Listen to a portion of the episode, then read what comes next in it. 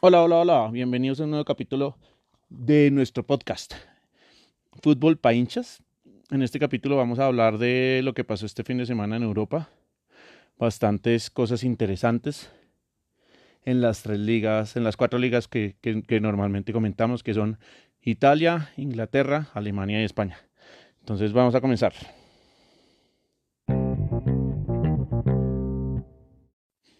Vamos a comenzar en esta ocasión con la Liga de Inglaterra, en donde el sábado ganó nuestro Everton de Jerry Mina, 3-1 sobre el Crystal Palace.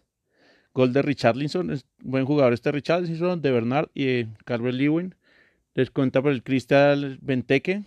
Importante, pues el Everton ahí ya tratando de acercarse a puestos de Europa tiene 36 puntos, está a 3 puntos del Sheffield United, que es el equipo que está en este momento clasificando la UEFA Europa League.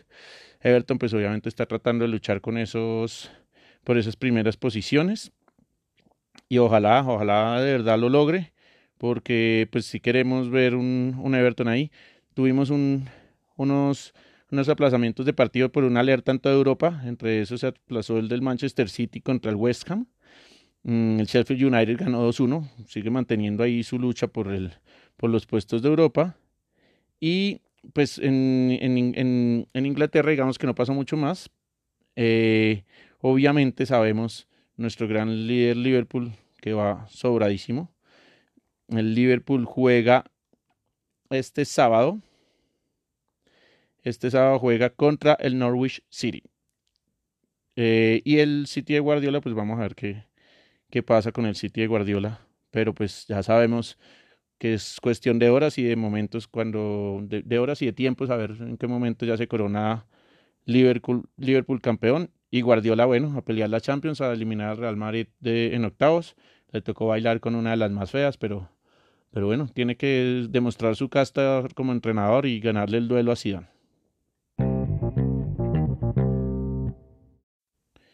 Seguimos con la Liga Italia que se pone una liga súper emocionante porque quedan empatados en puntos el Inter de Milán, la Juventus y queda a un punto la Lazio. Entonces se pone un torneo bastante importante, bastante emocionante, lo que yo quería y lo que queremos todos los hinchas del fútbol, que si la Juve gana, que no le quede por lo menos tan fácil. Eh, Juventus Inter con 54 puntos. Inter tiene más 28 gol de diferencia, más 21 tiene la Juve. Supuestamente el reglamento dice que el gol de diferencia pesa hasta que no se acabe la ida y vuelta, entonces hasta que no se vuelvan a enfrentar Inter y Juve. Eh, dice que el Inter va a ser líder por ahora pero recordemos que el enfrentamiento directo el primero lo gana la Juventus, vamos a ver en el segundo, si en el segundo empata vuelve y gana la Juve, pues ya sabemos quién va a ser el líder de ahí en adelante y quién sería el campeón en un hipotético caso que queden empatados en puntos. Pero la verdad, súper emocionante, además el Inter se jugó su partido contra, en el clásico de la Madonina contra el Milan, el Milan de Zlatan, Don Zlatan, tengo que decirle, figura del Milan, el Milan llega dos veces en todo el partido. Y adivinen qué, un pase gol de Zlatan, eh, la empuja eh, su compañero y el segundo gol de Zlatan. O sea, Zlatan figura el partido. El Milan no llega más en todo el partido. Arranca ganando 2-0 y todo el mundo decía como se le fue al Inter otra vez, otra vez le pesó la mentalidad, otra vez eh, no lo van a lograr.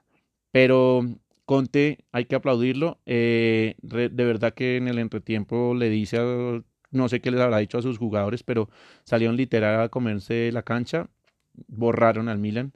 En, posesión no, pero sí en llegadas y todo, o sea, de verdad una salvajada este equipo, como supo, eh, supo superar esta adversidad, además estaba sin su gran figura Lautaro Martínez, Alexis Sánchez un partido el hijo de madre, y Lukaku mete el cuarto gol también, entonces realmente empiezan estos, estos equipos a, a, a funcionar realmente.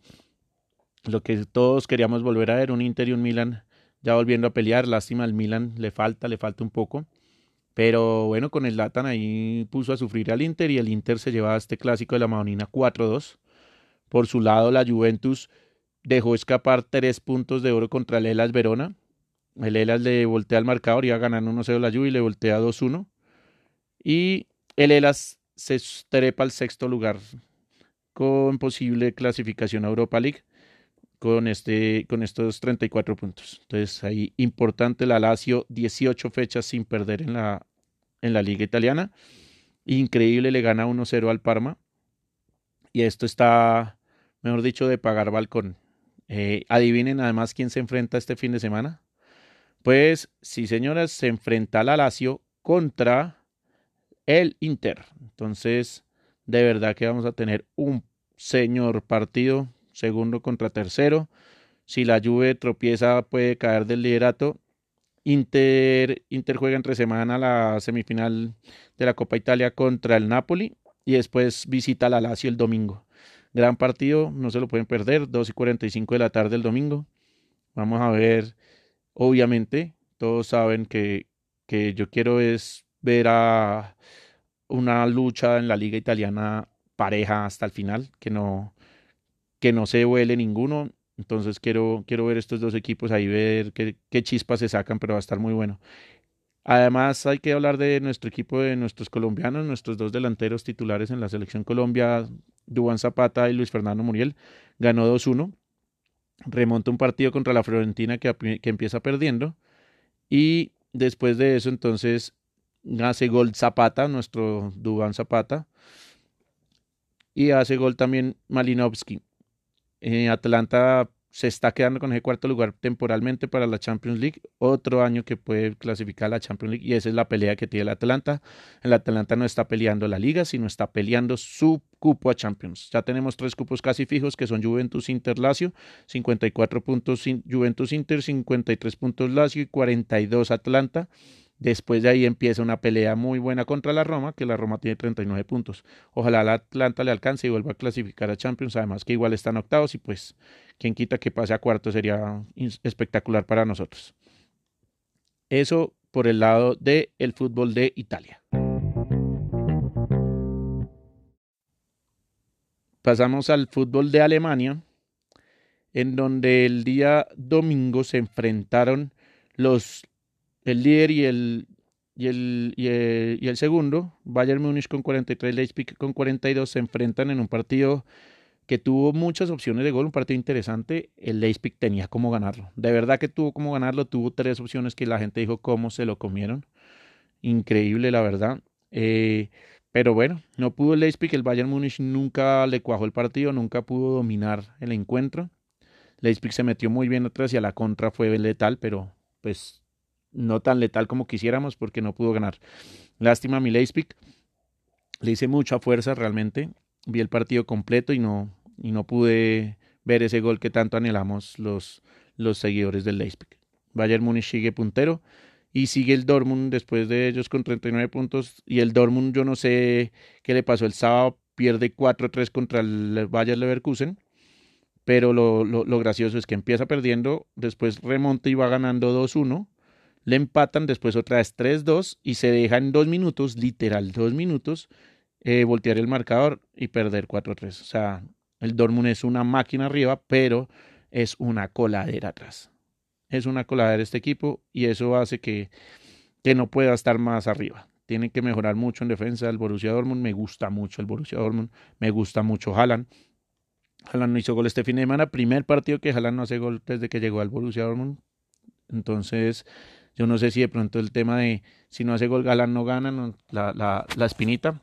Pero bueno, ni modo, ahí trató el, el Borussia, pero no, no lo logró y queda un poco relegado a tres puntos del, del líder, a cuatro puntos del líder, perdón, y a tres puntos de, del Leipzig. Vamos a ver qué pasa en esta liga alemana, que para mí también me parece súper emocionante lo que está pasando. Y ojalá veamos un campeón como el Leipzig.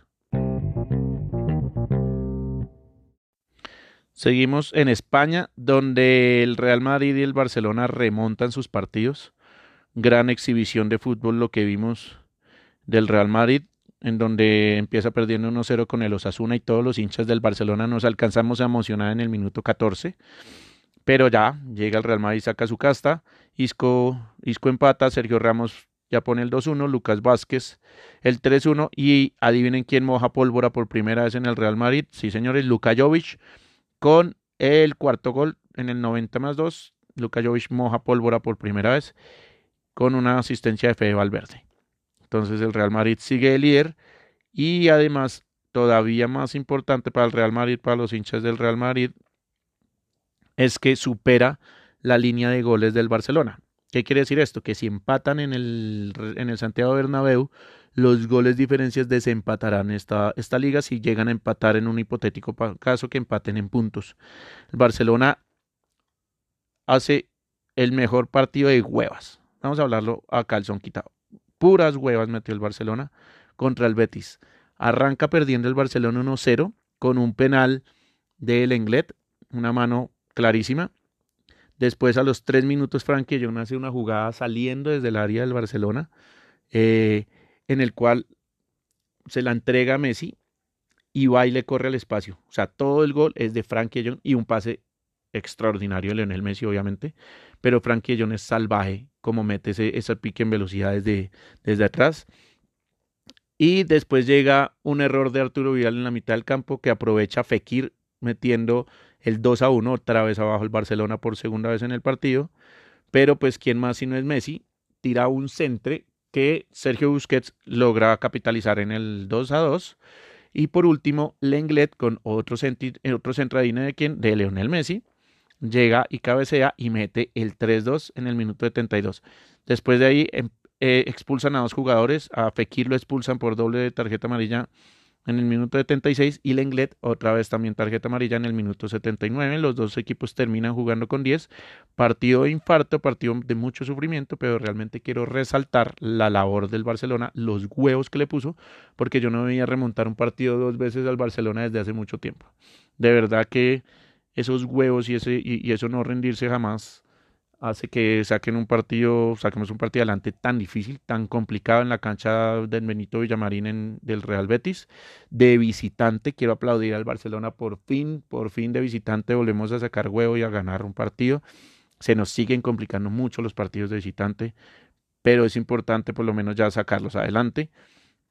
Posesiones tenemos 68% de la posesión del Barcelona, igual seguimos dominando posesión, esta vez tenemos más remates de, lo normal, 7 versus siete remates y 6 a puerta, pero tenemos eh, un tema muy delicado y es que nos llegan cuatro veces y eso es bien, bien grave que nos lleguen cuatro veces y nos hagan dos goles.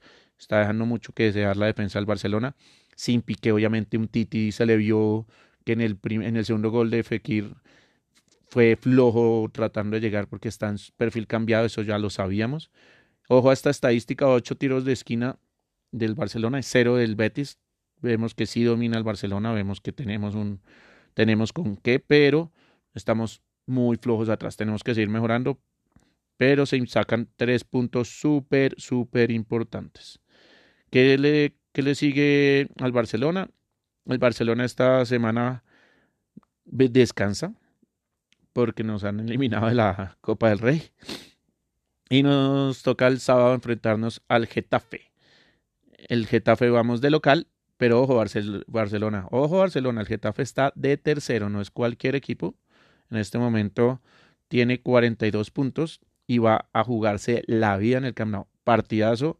Yo sé que van a decir, ay, el Getafe, ay no, qué partido tan malo. Ojo, el Getafe está arriba del Atlético de Madrid por tres puntos y no se va a dejar quitar ese tercer lugar quiere quitarle al Barcelona todas las posibilidades de ganar la liga, obviamente, y a eso va a ir al, al Camp Nou a jugársela. Entonces Barcelona tiene que jugar un partido perfecto. Importante, vamos a, a verle la positiva que nos hayan eliminado la Copa del Rey, nos podemos enfocar en la Champions y en la Liga y poder así sacar algún, alguno de los dos títulos. Lo veo bien difícil, ojalá sea la Liga. En el clásico en Santiago Bernabéu tenemos que, que definir esto porque eh, ahí es cuando vamos a ver si el Barcelona está para ganar esto. Listo, entonces después ya le quedan tres semanitas y se enfrentan Real Madrid-Barcelona en la mitad de la jornada de Champions. Entonces vamos a ver Barcelona qué, qué hace. Esperemos que, que tenga fuerza para poder sacar esta liga adelante, quiero que la gane, realmente me parece que la merece jugador por jugador y poco a poco se va cuajando el equipo, no es el mejor técnico, es claro, pero es un técnico que muestra un poco más de, de, juego como nos gusta los hinchas culés que lo que mostraba Ernesto Valverde. Eso es todo por hoy. Los invito a que nos sigan en las redes sociales, arroba la verde sports raya al piso, para que puedan ustedes estar enterados cada vez que saquemos un podcast y poder escucharnos en estos capítulos. Una feliz semana para todos y nos veremos el jueves, nos oiremos el jueves si todo nos sale bien y Dios quiere.